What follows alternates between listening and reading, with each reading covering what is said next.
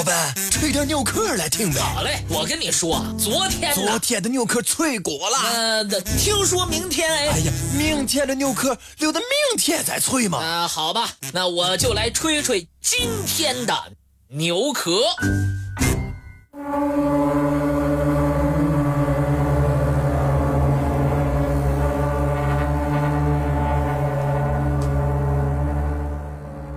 陶器是原始社会的人们创造的第一种日常生活用具，而且是人类进入新石器时代的一个重要标志。彩陶在实用基础上，以其丰富多彩的图案和纹饰，具有了极其珍贵的审美价值。被作为中国艺术的重要源头而备受后世学者的推崇。在彩陶的众多纹饰中，有一种充满神秘感的特殊纹饰，至今人们仍然不能够理解其蕴藏的无穷内涵。那就是1955年出土于陕西西安半坡遗址的。彩陶盆人面鱼纹饰，由于人面鱼纹饰的独特和神秘，使其成为最具艺术价值的彩陶纹饰。它最早被发现于仰韶文化半坡类型的彩陶盆上，后来又陆续在庙底沟、大河村类型当中发现。后世的专家学者。通过对彩陶纹饰的研究，人们将彩绘的形式大致上分为了两种：一种是图案，也就是几何图形和各种植物花纹；一种是写实，也就是各种自然现象和现实中的生活生片段。这是人们对现实生活细致观察之后的反应。人面鱼纹作为写实绘画，它可能正是当时渔猎经济情景的真实反应，体现了当时人与自然的关系，是先民们对生存环境的客观认识。但是，这仅仅是一种推测。关于人面鱼纹饰蕴含的真正意义，历来众说纷纭。第一种说法是崇拜说。崇拜说当中呢，有人认为这是原始先民幻想中祖先形象的写照。人们按照自己的样子而描绘出了祖先的形象。又绘上了具有明显特征的鱼类躯体，因而产生了人面鱼身这一图腾形象，把自己的祖先描绘成半人半鱼的形象，正说明他们认为自己就是人与鱼合婚之后繁衍的后代。但也有人持不同的看法，他们认为。既然人们把鱼作为祖先来加以祭拜，那么照理说，祖先是不能被猎杀的。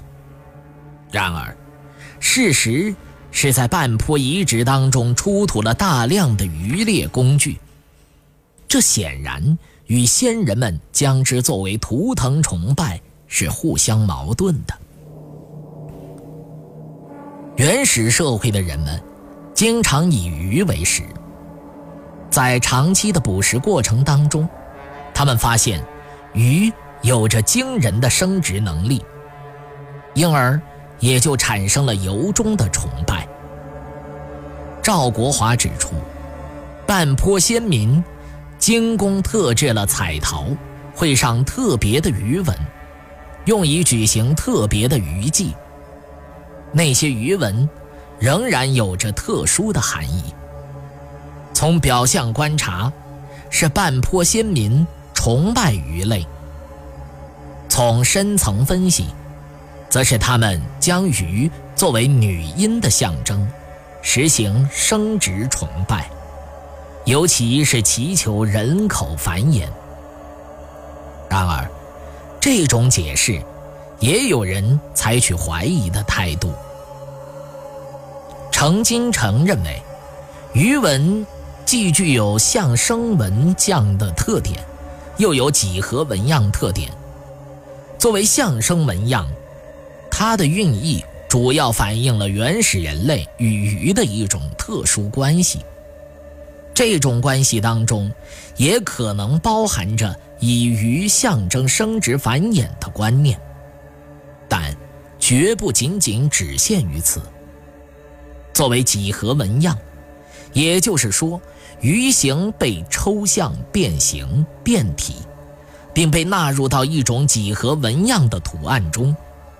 这时，鱼纹的主要功能和意义是为了图案的美观和适宜，它的形式含义超过了概念的意味。因此，他认为赵国华的观点。忽视研究对象本身特点的一种表现。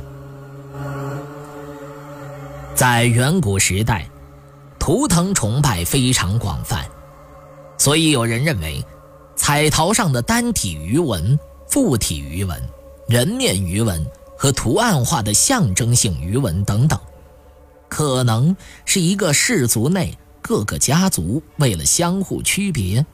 便以同一图腾动物的变体纹样作为标志，这样从纹样上可以看出它属于哪一个氏族，同时也可以与其他部族相互区分。当代学者李泽厚在《美的历程》这本书当中指出，动物形象到几何图案的彩陶纹饰。具有氏族图腾的神圣含义，并认为鱼纹就是半坡类型氏族的图腾。而对此持怀疑态度的人则认为，在同一地区包含着无数个部落和部落联盟，也就是一种文化类型不可能只有一种图腾，而同一部落内也可能信奉着。不同的图腾，在远古时代，人们对自然万物充满了神秘感，因而产生了万物有灵的观念。在这样的观念下，原始巫术盛行。基于对这一历史文化背景的认识，有人提出，人面鱼纹实际上。是巫师在进行巫术活动时所戴的一种面具。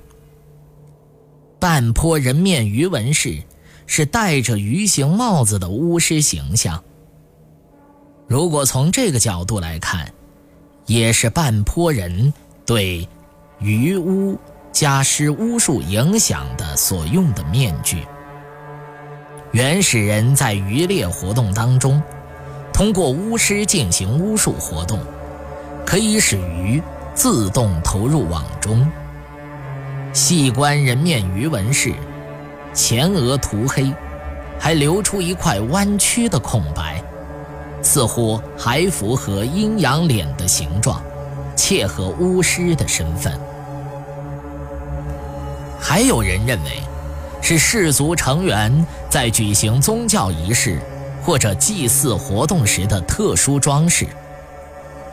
在一些古老的少数民族中，仍然残存着许多带着特殊装饰物进行节庆活动的礼仪。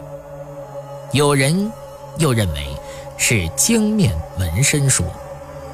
通过仔细观察人面鱼纹饰，可以看到上面有不少块斑，这正是当时人们喜欢的经面的反应。当然。除了以上几种说法之外，还有一些非主流的说法，比如权力象征说、摸鱼图说，以及盘儿出生图等等。